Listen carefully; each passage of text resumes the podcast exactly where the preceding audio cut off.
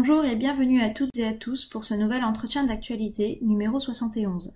Bonjour Monsieur Assolino, vous êtes au milieu de votre séjour en Nouvelle-Calédonie. Quel premier bilan en tirez-vous? Eh bien bonjour à toutes et à tous. Euh, effectivement, cet entretien numéro 71 est un entretien exceptionnel puisque je l'enregistre depuis la Nouvelle-Calédonie avec un, dans le jardin de l'un de nos adhérents qui habite au Mont d'Or, c'est-à-dire non loin de Nouméa. Alors, ça fait maintenant bientôt une semaine que je suis sur le territoire, je partirai la semaine prochaine. J'ai consacré deux semaines au total à la Nouvelle-Calédonie.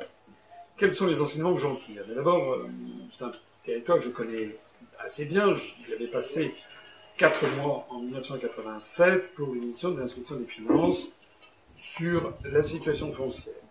Ce que je note, c'est d'abord que la, population du territoire a été multipliée par deux. Nouméa est devenue une vraie grande ville maintenant. C'est d'ailleurs la ville francophone la plus importante du, Pacifique.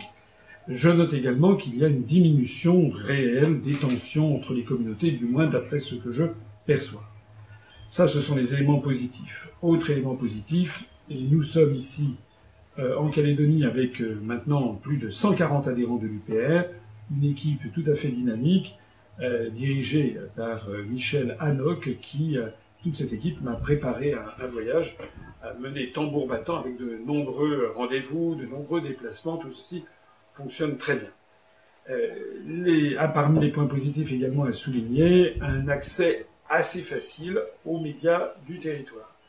À la fin de mon séjour, je pense que j'aurais été interrogé par à peu près toutes euh, les euh, télévisions, euh, radios et journaux et magazines néo-calédoniens, à la seule exception, peut-être, mais on n'a pas encore, on n'a pas encore donné notre, notre, dernier mot, peut-être à la seule exception de la télévision publique de RFO. Alors, nous avons un accès facile aux médias, nous avons une équipe très dynamique, c'est un territoire où j'avais fait un score qui était tout à fait significatif euh, pour la présidentielle avec 2,41% des suffrages, ce qui était notre meilleur score national. J'ai rencontré de nombreuses personnalités déjà. Nous sommes euh, en perspective du, référendum, de la consultation référendaire qui, aura lieu le 4 novembre pour ou contre l'indépendance du territoire. Et on voit également au-delà, puisque je suis venu ici pour euh, dynamiser les équipes, qui d'ailleurs n'en avaient pas tellement besoin, mais enfin pour les conforter dans leur dynamisme, et aussi pour commencer à poser les jalons de, des élections euh, provinciales qui auront lieu l'année prochaine, au printemps 2019. Il y a trois provinces désormais en Calédonie, la province sud avec Nouméa, qui est une province à domination avec une forte majorité de population d'origine caldoche ou métropolitaine, et puis les provinces du Nord et la province des îles Loyauté, avec une forte majorité de population kanak. Nous essaierons d'être aux élections provinciales au moins dans la province du Sud. Quel est votre sentiment au sujet du référendum du 4 novembre? Alors, euh, j'ai eu l'occasion de m'exprimer dans plusieurs des médias, tous les médias m'ont posé cette question. C'est non pas un référendum au sens strict, c'est ce qu'on appelle une consultation référendaire. Pourquoi ce distinguo? Parce qu'en réalité, depuis les accords qui ont eu lieu il y a maintenant un certain nombre d'années, les accords de Nouméa, les accords d'Oudinot, eh bien, il a été décidé qu'on allait demander à la population de Nouvelle-Calédonie son, point de vue sur si, si cette population voulait ou non rester dans la République française ou devenir indépendante. Et il a été défini à l'époque que seule une partie des personnes résidentes en Nouvelle-Calédonie pourraient voter. En pratique, euh, cela signifie qu'un avantage très important a été donné euh, à la communauté kanak, puisque tous les kanaks peuvent voter, alors que seuls les, euh, les, les Français d'origine métropolitaine installés depuis avant 1987 peuvent voter. Ça veut donc dire qu'il y a 30 000 personnes qui sont exclues de la consultation référendaire, 32 euh, 000, je crois exactement, et 30 000 euh, des élections euh, provinciales. Ce qui est perçu par un certain nombre de nos compatriotes d'origine métropolitaine comme un déni de démocratie, puisque voilà des personnes qui sont installées depuis 15 ans, depuis 17 ans, 18 ans, 20 ans, qui ont fait souche, qui ont des enfants de la famille et qui n'ont toujours pas le droit de vote. À ce propos d'ailleurs, certains ont saisi le Conseil constitutionnel et en allant au-delà, ont saisi la Cour européenne des droits de l'homme qui a malheureusement validé cette disparité mais tant que les accords de Matignon sont en cours. À la fin des accords de Matignon, il faudra revenir à ce qui est le bon sens, c'est-à-dire que tout le monde puisse voter. Donc, on ne peut pas comprendre la consultation si on n'a pas déjà ça à l'esprit. Euh, il y a maintenant à peu près 280 000 à 300 000 euh, habitants en Nouvelle-Calédonie, et on peut estimer qu'il y a à peu près 30 000, 30 000, 32 000 personnes qui sont dépourvues du droit de vote. Alors, euh, comment les choses se passent? Au jour même, aujourd'hui même où je parle, je suis allé, j'ai rencontré déjà des responsables de la province sud, à forte majorité euh, caldoche ou métropolitaine, où là, le, non à l'indépendance est euh, ultra majoritaire. Je suis allé dans la province des îles Loyauté, où là, le oui à l'indépendance est donné majoritaire, mais peut-être pas de façon aussi écrasante que le refus l'est dans la province euh, du Sud. Et puis, dans quelques jours, je vais me rendre dans la province du, Nord. Il semble, d'après euh, les sondages qui circulent sur le territoire, et d'après euh, les rendez-vous que j'ai eus, d'après les conversations que j'ai eues, y compris avec des indépendantistes, que normalement, si les choses se passent conformément aux intuitions, aux sondages, le non à l'indépendance devrait l'emporter.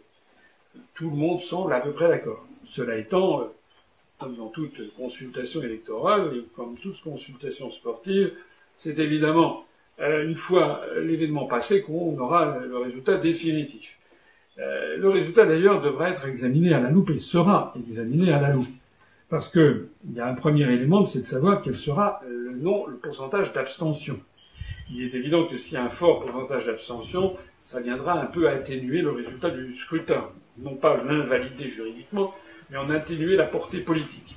Il est à noter d'ailleurs à ce propos que certains indépendantistes extrémistes refusent de participer au référendum. Ils auraient voulu que seuls les, euh, Kanaks, en fait, puissent voter, ce qui serait revenu à priver de droit de vote des, euh, des, personnes, des caldoches, comme on dit ici, qui, se sont, qui sont depuis quatre ou cinq générations sur le territoire. Donc, le premier élément à avoir à l'esprit, ça sera l'abstention. Et le deuxième élément, c'est le résultat lui-même. Il est évident que si on a un non à l'indépendance qui est de 52-53%, euh, le problème restera quand même euh, un petit peu sur le devant de la scène, du moins en arrière-plan. Et il faut savoir que dans les accords de Matignon, il a été prévu qu'il y aurait trois consultations référendaires, c'est-à-dire que si la première donne un refus de l'indépendance, il y en a ensuite deux autres où on reposera toujours et encore la même question. On croirait les référendums sur l'entrée dans l'Union européenne, cette fois-ci, c'est sur la sortie de la République française.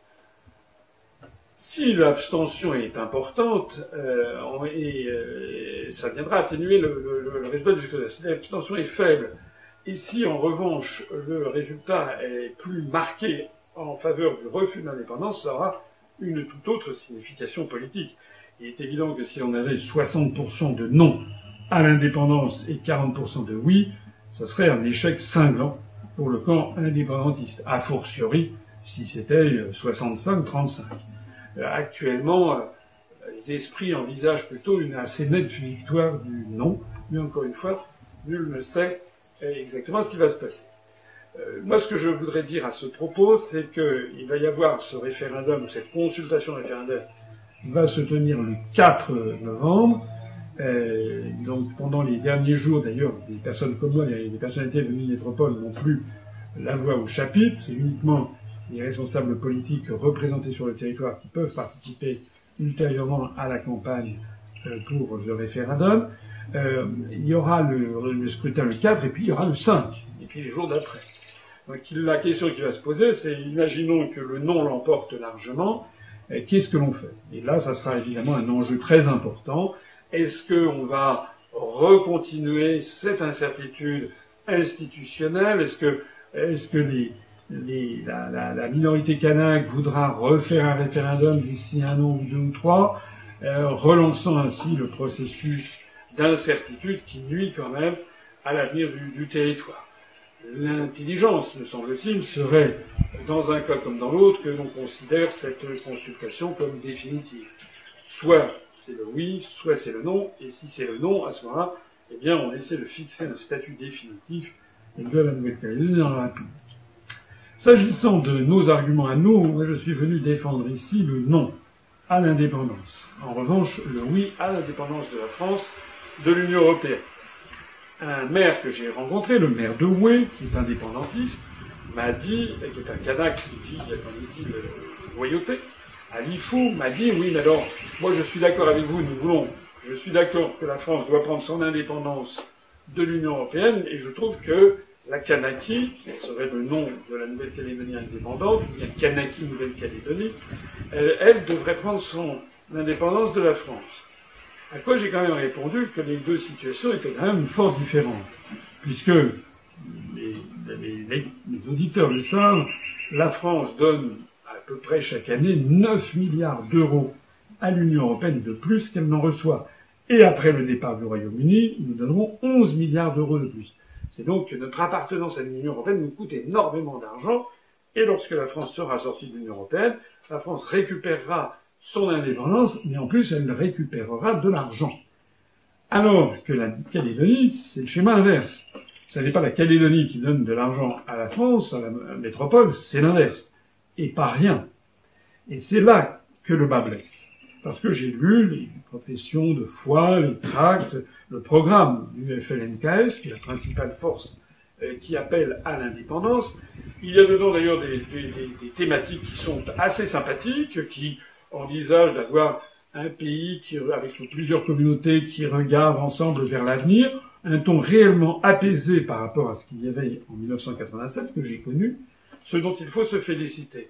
Mais en revanche, tous les textes que j'ai lus émanant du, FLNKS et des indépendantistes jettent un voile total sur la question financière, c'est-à-dire sur le qui paye quoi.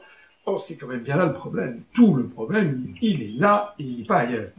Il faut savoir qu'actuellement, la Calédonie, d'abord, c'est un, territoire qui repose sur le nickel, qui est une des grandes ressources métalliques, mais actuellement, le cours du nickel est très bas, le cours du nickel calédonien est assez élevé à cause du franc pacifique qui est corrélé à ce fichu euro. Donc les cours du nickel sont assez élevés. Et donc en fait actuellement il est concurrencé par le nickel de l'Indonésie, le nickel des Philippines. Et bref, les usines de nickel de Calédonie en fait, eh bien tournent à perte. Ce n'est pas, le pactole que certains imaginent. Ce qu'il faut savoir également, c'est que le budget du territoire, alors je ne vais pas vous le dire en franc pacifique, euh, puisque je m'adresse principalement à des auditeurs de métropole, enfin je peux vous le dire en franc pacifique, mais aussi en euros, il est de 250 milliards de francs pacifiques, le budget de l'ensemble du territoire, ce qui représente à peu près 2,08 milliards d'euros. Et la France donne, alors ça dépend des sources, des estimations, on estime entre 150 et 178 milliards de francs pacifiques c'est-à-dire 1,4 à 1,5 milliard d'euros. La France donnant 1,5 milliard d'euros à un budget qui représente 2,08, ça veut dire que la France donne au territoire de Nouvelle-Calédonie plus de 71% de ses revenus. Il est là le problème fondamental des indépendantistes. Parce que, comme j'ai eu l'occasion de le dire, avec beaucoup de sympathie, d'ailleurs le dialogue a été vraiment très franc et très chaleureux même, c'est tout à fait sympathique. J'ai même rencontré le maire adjoint de Ouvéa, qui était un indépendantiste très déterminé, avec lequel nous avons fait la, coutume, et c'était finalement très cordial et chaleureux.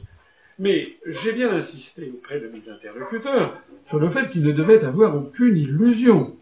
Si d'aventure la Nouvelle-Calédonie devient indépendante, compte tenu des contraintes budgétaires en France, qui sont, l'on connaît, qui sont considérables, puisque tous les ministères sont quasiment réduits à néant, il n'y a plus d'argent nulle part, on supprime les postes de fonctionnaires par milliers, voire par dizaines de milliers, comme c'est le cas à Bercy, par milliers, comme c'est le cas au ministère des Sports, comme c'est le cas dans tous les ministères, il est bien évident que quelles que soient les promesses qui auront pu être tenues, si la Nouvelle-Calédonie devient indépendante, eh bien, Bercy, Matignon, tailleront immédiatement dans le vif des subventions versées à la Nouvelle-Calédonie. Et il ne faudra pas attendre à mon plus d'un an ou deux ou trois maximum pour que les 1,5 milliards d'euros versés par le contribuable métropolitain à la Nouvelle-Calédonie se réduisent comme peau de chagrin pour arriver à peu près à zéro, du moins à l'argent que l'on verse euh, aux anciennes Nouvelles Hébrides devenues le Vanuatu lors de son indépendance en 1980. Il faut ajouter à ce phénomène quand même de réduction, il faut quand même que toutes les communautés sur de Nouvelle-Calédonie comprennent ce que ça signifie qu'un budget qui perdrait 71% de ses recettes. Il faudrait y ajouter autre chose, c'est que, bien entendu, tous les fonctionnaires d'État seraient rappelés, donc ça ferait des milliers de personnes avec les familles qui quitteraient le territoire de Nouvelle-Calédonie, et donc ça ferait un effondrement de la consommation, donc des recettes fiscales tirées de la consommation, et un effondrement également de l'impôt sur le revenu payé en Nouvelle-Calédonie par ces mêmes fonctionnaires. On peut donc estimer que c'est peut-être le budget de la Nouvelle-Calédonie devenue indépendante perdrait peut-être 75 ou 80% de ses recettes en l'espace de quelques mois ou en l'espace de deux ou trois ans. Autrement dit, ce serait réellement, j'aime pas utiliser ce mot-là, mais réellement une catastrophe. Qu'est-ce qui pourrait se passer à ce moment-là? Il y a deux solutions.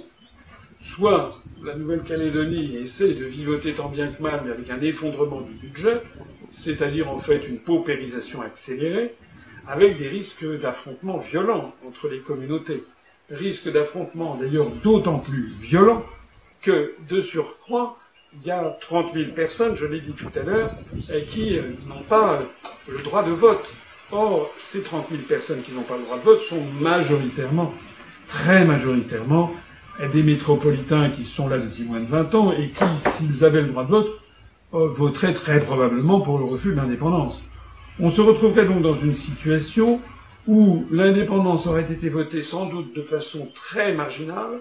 Si on avait fait voter tout le monde, c'est le refus de l'indépendance qui aurait été voté, et la situation économique et sociale s'effondrerait. Il y aurait vraiment, je pense, de très graves troubles à l'ordre public qui apparaîtraient. Et puis il y a une autre hypothèse, c'est que la Nouvelle-Calédonie ne pouvant pas accepter un effondrement brutal, disons de 75%, trois quarts ou quatre cinquièmes de ses recettes, eh bien la Nouvelle-Calédonie se mettrait à la remorque de quelqu'un du dehors qui aurait de l'argent. Et que quelqu'un du dehors, on pense aussitôt à deux puissances, l'Australie d'une part, qui n'est pas très loin d'ici, qui est à peu près 2500 km, 3000 km pour Canberra, ou bien la République populaire de Chine, qui est de plus en plus présente dans le Pacifique Sud. Il suffit de voir au Vanuatu, qui est devenu indépendant, cet ancien condominium franco-britannique, et eh bien maintenant les Chinois sont de plus en plus présents. Voilà un petit peu dans quelle situation tout ceci se présente. Moi, ce qui me frappe, c'est que des esprits sont apaisés. J'ai rencontré des indépendantistes et je peux, l'intuition que j'ai, c'est que même les indépendantistes, il y en a qui se posent réellement des questions. D'ailleurs, D'après les gens que j'ai rencontrés, les spécialistes, les gens qui vivent sur place, certains de nos adhérents qui vivent sur place, nous avons deux adhérents dans l'île de Marais, nous en avons deux dans l'île de Lifou, nous en avons un dans l'île d'Ouvéa, nous avons de nombreux adhérents dans la province sud.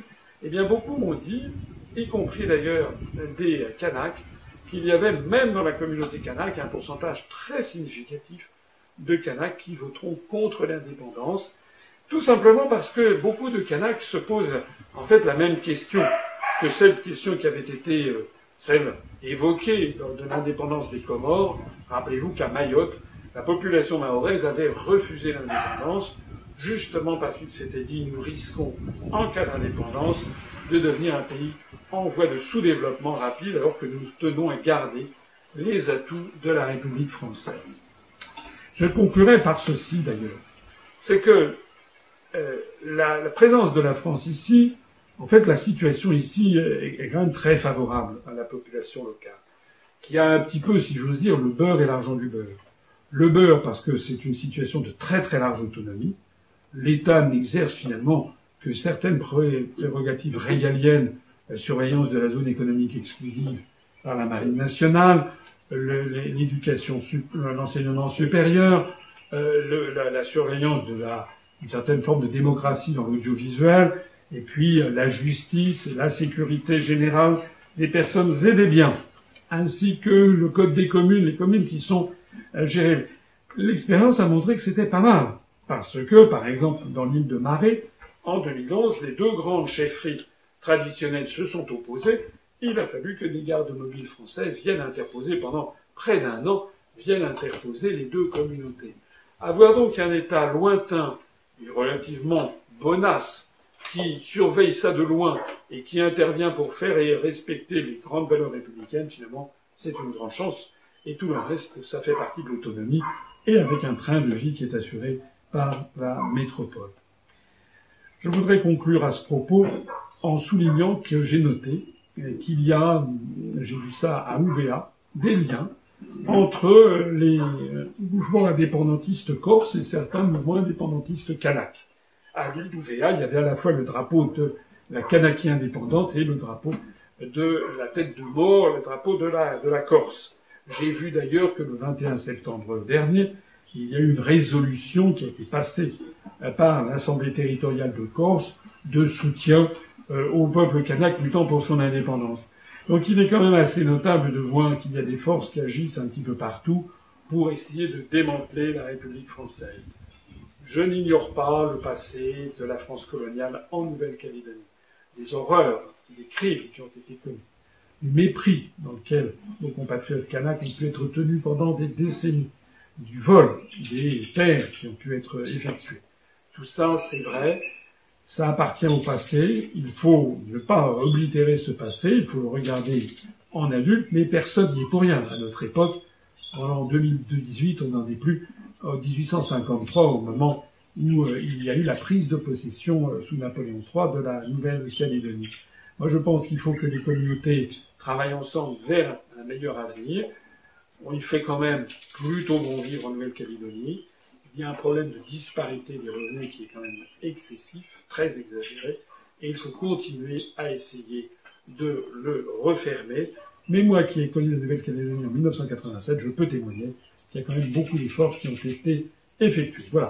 Je ferai un bilan de ce voyage à l'issue de mon déplacement, quand je serai allé dans la province Nord, quand j'aurai rencontré le haut commissaire qui va me recevoir demain, quand j'aurai fait effectuer également les conférences, à la fois dans la province nord en milieu indépendantiste et dans la province sud, sur l'avenir de la Nouvelle-Calédonie, mais mon point de vue euh, actuel, c'est quand même plutôt teinté d'un bon optimisme pour l'avenir de ce territoire, qui est un territoire par ailleurs absolument magnifique.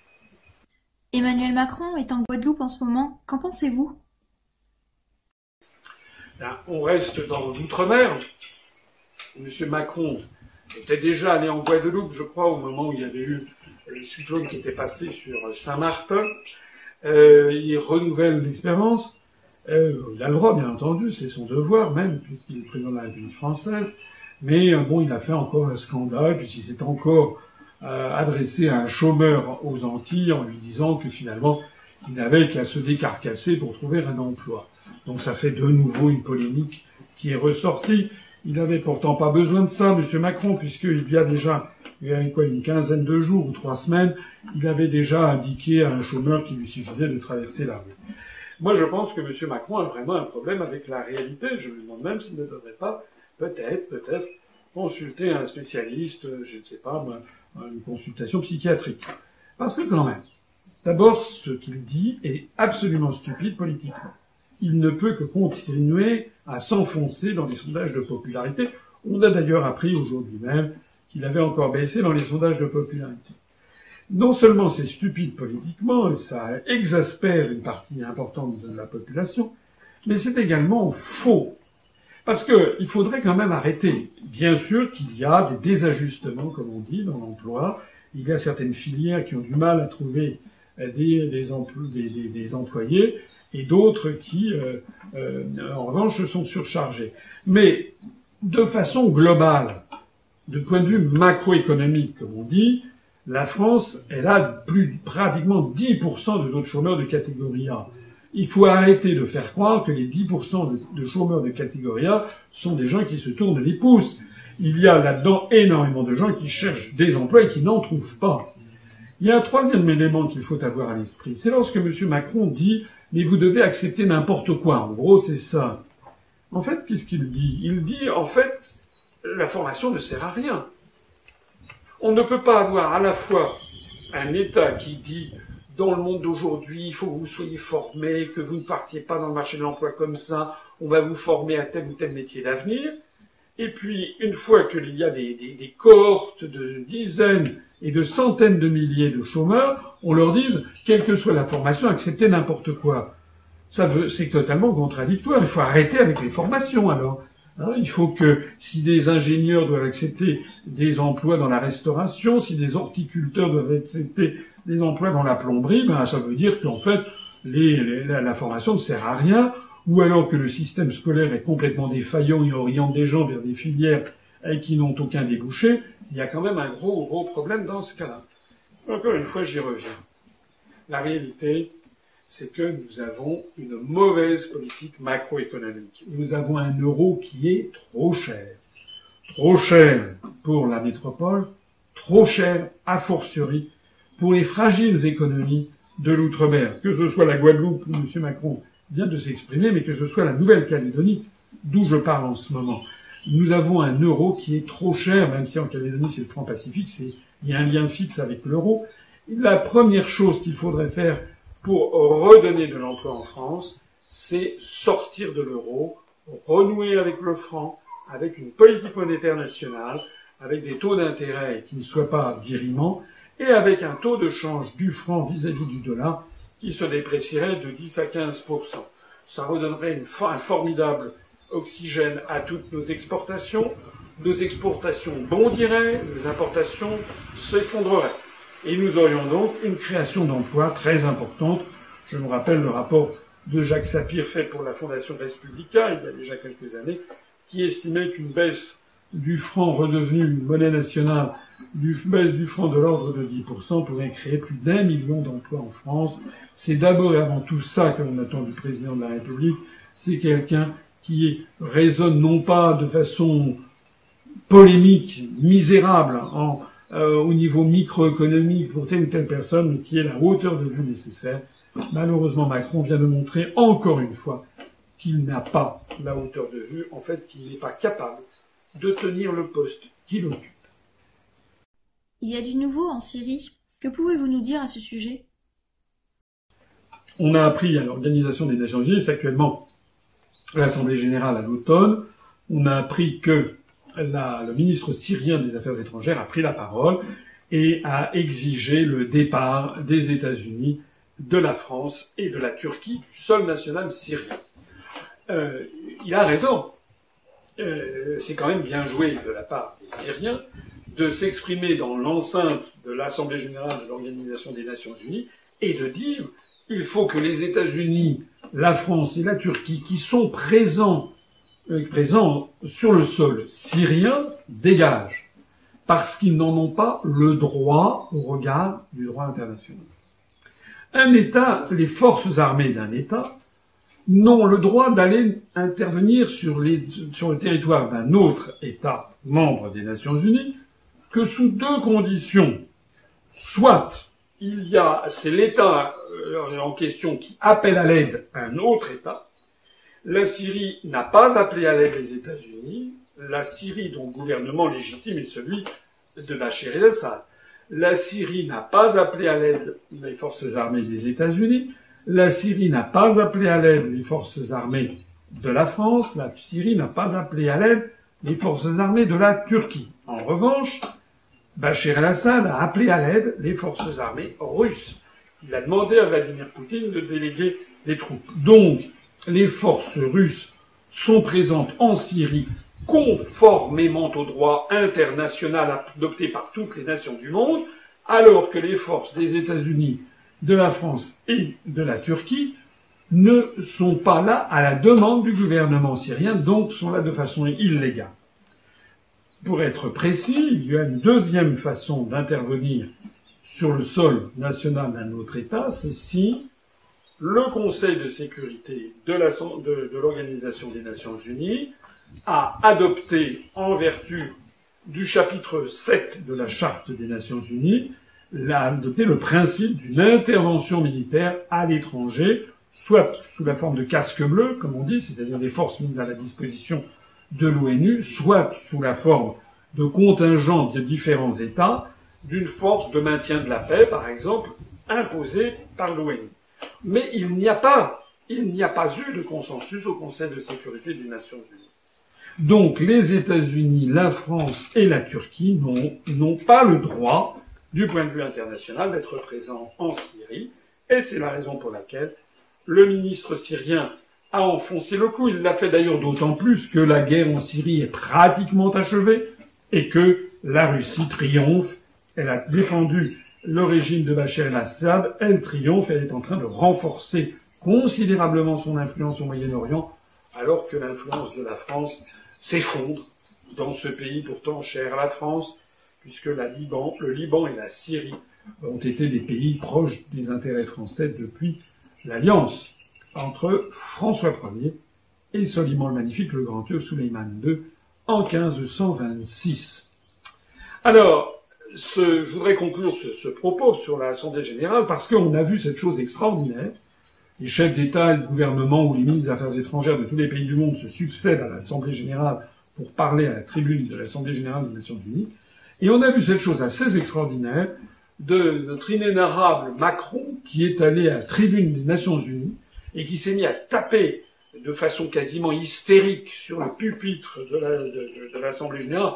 Or, c'est normalement une, une assemblée faite de diplomates avec une certaine componction, euh, on parle lentement, on ne s'énerve jamais, etc. Macron, hystérique, qui a commencé à vociférer en tapant du poing sur la table, c'est tout juste, il n'a pas dit devant les 193 États membres des Nations Unies un truc du style pensez printemps les États, il s'est donné en ridicule, il s'est donné en ridicule parce qu'il a dit il faut respecter le multilatéralisme, le droit international, et ceci et ça. Ah oui, les, les, analystes français, toujours prêts à cirer les pompes de Macron, ont dit oui, c'était un message à destination de Donald Trump. Mais à part nos médias asservis, dans le monde entier, les gens ont rigolé, les gens ont été gênés. Qu'est-ce que c'est encore que cette sortie délirante du président français, délirante dans la forme, mais délirante aussi dans le fond? Je viens de dire juste auparavant que le ministre syrien des Affaires étrangères a réclamé le départ de la France du territoire syrien qui est contraire au droit international. Et c'est à la réponse du berger à la bergère, puisque la veille ou l'avant-veille, Macron avait tapé de ses petits poings sur la tribune des Nations Unies en se faisant le chantre du respect du droit international. Mais non une pire que la France arrête de bafouer le droit international avant que de donner des leçons de morale, de droit à toute la planète. Tous les, tous les pays du monde explosent de rire. Macron, encore une fois, a dévalorisé l'image de la France. Macron s'est rendu ridicule avec ses petits points et ses vociférations qui sont contraires à sa politique même. Macron devrait réfléchir à ce beau proverbe chinois qui dit il n'est point besoin d'élever la voix quand on a raison. Quel est votre avis sur la non-réélection de Volker Kauder aux côtés d'Angela Merkel? Alors ça, ça vient de sortir, c'est un peu technique, enfin technique, c'est un c'est une information qui n'est pas que la, grande majorité de nos compatriotes n'y fera pas attention, pourtant c'est une information importante. Ça veut dire quoi? Euh, La personnalité que vous venez de dire, effectivement, vient d'être remplacée par... Euh, c'est une espèce de... comment dire euh, de révolution de palais à l'intérieur du parti de Madame Merkel de la CDU-CSU. La personnalité en question, c'était pour savoir qui allait occuper le poste de président du groupe CDU-CSU au Bundestag, c'est-à-dire au Parlement allemand. Bien. Eh bien, normalement, c'était effectivement un fidèle de Mme Merkel qui était élu depuis des années à ce poste, qui est un poste très important. C'est déjà en France un poste assez important. Le poste de président de groupe euh, du parti au pouvoir, il était occupé par Richard Ferrand, euh, qui maintenant est devenu président de l'Assemblée nationale en France. Mais en Allemagne, c'est encore plus important.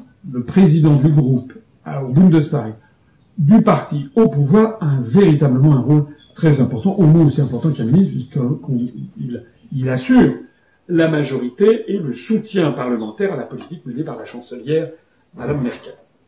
Or là, ce qui vient de se passer, c'est qu'effectivement, le, le, candidat sortant vient d'être remplacé par un nouveau, et que le nouveau en question, qui a 38 ans, est connu pour être assez ferme sur un certain nombre de questions, notamment sur les migrants, et deuxièmement, où il, a, il veut une position beaucoup plus ferme que celle de Mme Merkel, et deuxièmement, sur les questions financières, et en particulier, là, toujours, toujours, toujours, toujours sur ce problème de l'euro.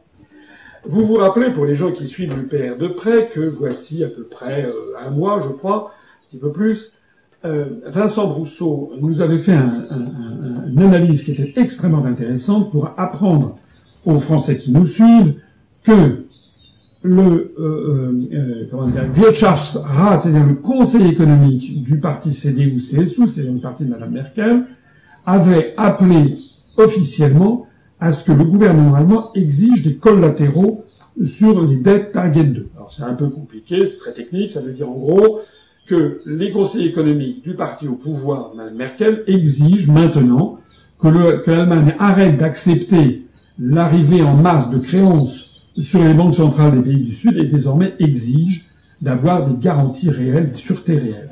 Ce qui, je vous renvoie à l'article de Vincent Rousseau, revient, si c'était adopté, revient à mettre les jalons d'une sortie rapide de l'Italie de l'euro et en fait d'une explosion de l'euro. Allez lire l'article de Vincent pour bien comprendre ce mécanisme. Alors, ce qui est très important, c'est que l'arrivée maintenant d'un nouveau président de groupe Bundestag, qui est très probablement sur cette longueur d'onde, fragilise énormément Madame Merkel, et en particulier constitue une gifle à la volonté de Macron de faire un budget de la zone euro, d'avoir, etc., parce que les Allemands vont d'abord et avant tout défendre leurs intérêts nationaux. D'autant plus que ce nouveau président de groupe, dit-on, est assez euh, sévère, enfin veut une fermeté sur l'affaire des migrants, ce qui vise à couper un peu l'herbe sous le pied sur le parti Alternative für Deutschland, qui est le parti qualifié d'extrême droite, qui veut justement sortir de l'euro et qui veut justement mettre euh, un coup d'arrêt au phénomène des migrants. Alors tout ça pour dire quoi? Ben, Tout ça pour dire que Madame Merkel, qui est un peu en fin de règne, vient de voir, elle a, elle a failli d'ailleurs la, à la désintégration de sa fragile coalition il y a quelques, il y a une quinzaine de jours, avec euh, le chef des services de renseignement qui avait euh, pris des positions totalement contraires au gouvernement. Et Madame Merkel, qui a déjà des gros soucis à se faire avec le ministre de l'Intérieur, M. Seehofer, qui est membre de la CSU, Madame Merkel a maintenant un nouveau, un nouveau gros caillou dans sa chaussure, dans son escarpin, c'est que maintenant la voici avec un président de groupe qui n'est pas celui qu'elle souhaitait. Donc Madame Merkel va être obligée d'avoir une politique plus ferme et sur l'affaire des migrations et sur l'affaire de l'euro. Et c'est une nouvelle gifle pour ce pauvre Macron qui décidément aura eu tout faux depuis le début de son quinquennat. Actuellement en Angleterre, quels sont les enjeux du congrès des Tories? Alors, c'est dans ce moment même, donc, il se passe effectivement au Royaume-Uni, il y a le congrès des Tories, c'est-à-dire du Parti conservateur, avec euh, donc euh, Madame Theresa May qui joue sa vie, enfin sa vie politique, puisque je rappelle qu'au Royaume-Uni, lors d'un congrès d'un parti au pouvoir, si d'aventure le chef du parti est euh, fait victime d'une espèce de révolution de palais, comme ça avait été, ça comme ça qu'avait été la fin de Margaret Thatcher, au congrès de Bristol, eh bien, s'il y a une révolution de palais si Madame Theresa May perd le, titre de chef du parti des conservateurs, c'est le nouveau chef qui deviendra ipso facto le nouveau Premier ministre à Downing Street pour mener euh, la dernière ligne droite sur le Brexit. C'est dire à quel point il faut regarder ce congrès de près. D'après les informations dont on dispose, il semble que Madame Theresa May a réussi à, à faire cohabiter la chèvre et le chou, sachant que dans le Parti conservateur, il y a une majorité du Parti conservateur qui était contre le Brexit, mais que les Britanniques ayant voté pour le Brexit, pour la sortie de l'Union européenne, Madame Theresa May conduit cette politique. Elle est dans une situation qui n'est pas facile, mais Madame Theresa May a tenu la barque à peu près à distance égale des différents écueils. On va voir la suite, mais probablement qu'elle va être confortée dans son poste de chef du Parti conservateur britannique et donc de poursuivre euh, son action à 10 Downing Street pour faire sortir le Royaume-Uni de l'Union européenne. Si d'aventure elle, était, remplacée, ce serait probablement, mais c'est très peu probable, un, quelqu'un qui est beaucoup plus dur sur le Brexit. Et donc, en réalité, la situation sur le Brexit probablement euh, aurait tendance à se tendre vis-à-vis des partenaires européens. A priori, ça ne sera pas le schéma aujourd'hui, en tout cas, qui va apparaître. Un mot pour conclure? Un mot pour conclure. Oui, euh, d'abord, euh, pour euh, dire qu'après mon voyage en Nouvelle-Calédonie, je vais me rendre sur le chemin de retour pour Paris. Je vais m'arrêter au Japon euh, et je vais faire au Japon un certain nombre, j'ai des activités toujours très trépidantes. Je vais prononcer une conférence à l'université Waseda de Tokyo. J'irai également à Kyoto où je prononcerai une conférence à l'université de Kyoto. Je ferai également une réunion publique avec les Français expatriés dans la capitale japonaise, et je ferai également une réunion avec les adhérents de l'UPR au Japon, qui sont une bonne cinquantaine, et que j'aurai plaisir à voir. J'essaierai également de rencontrer des, euh, d'avoir des contacts avec des responsables politiques, et puis aussi, bien entendu, je vais essayer d'avoir une couverture médiatique, sans doute un petit peu moins favorable que j'ai, que j'ai obtenu en Nouvelle-Calédonie grâce au dynamisme de notre équipe calédonienne, et j'espère quand même pouvoir avoir quelques retombées presse, quelques retombées médias au Japon. Ensuite, je reviendrai à Paris dans, pour euh, préparer, finir la préparation de la dernière ligne droite pour notre université d'automne, dont je rappelle qu'elle se tiendra donc à Valère, près d'Azel Rideau, le dernier week-end d'octobre, 26 et 27 octobre. Euh, il faut absolument que tout le monde se mobilise pour cette euh, université, nous allons avoir quelques surprises parmi les participants. Je vous y donne rendez-vous. Mobilisons-nous tous sur cette opération qui devrait, à mon avis, donner le coup d'envoi de façon propice à la suite des événements, c'est-à-dire à la préparation des élections européennes. Merci de m'avoir écouté. Un grand merci encore à nos équipes en Nouvelle-Calédonie. Et puis, bien entendu, et je le dis d'autant plus ici, en Nouvelle-Calédonie, vive la République et vive la France.